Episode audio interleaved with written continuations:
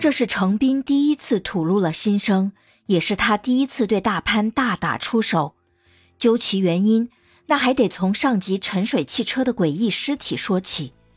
起初，包括程斌在内，所有人都以为这就是王大勇。然而，仅仅过了一个月，王大勇竟然又出现了，而且这次他还打伤了一名司机。通过弹道对比，行凶的手枪就是王大勇的那一把。让人欣喜的是，不久之后，凶手就被抓捕归案了。起初，潘大还以为这次肯定是抓到王大勇了。然而，等他们赶到西安，看到案犯之时，心却再次跌到了谷底。这不是王大勇，当然也不算是全无收获。这个人提供了一条极其重要的线索：原来他用来抢劫的手枪是在东北的一个浴室中顺来的。此外，他还在偷来的包中发现了一块石头。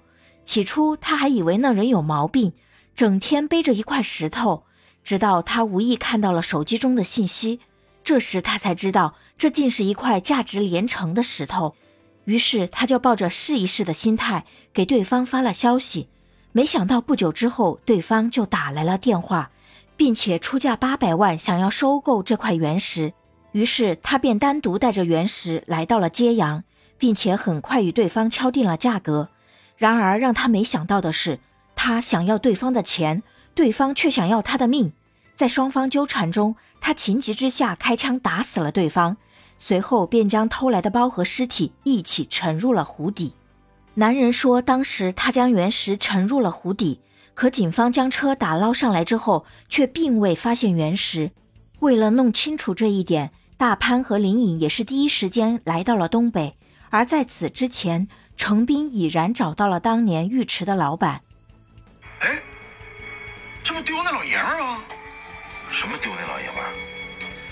当时那个丢东西那个那那那那几个人天天去找我去，让我赔钱。唯独有个女的，就拿着照片说他家老爷们儿丢。哎，哥们儿，你干啥的？随后，大潘也找到了这个老板，并且从老板口中得知先前已经有人来打听过了。大潘瞬间明白了那个人一定就是程斌。而为了让程斌不再插手此案大潘也破天荒的请程斌喝酒。然而最终他还是低估了程斌想要抓到王大勇的决心。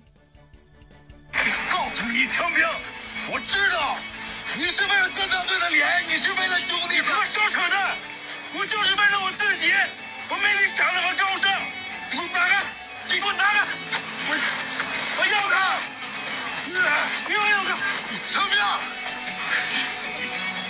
真不行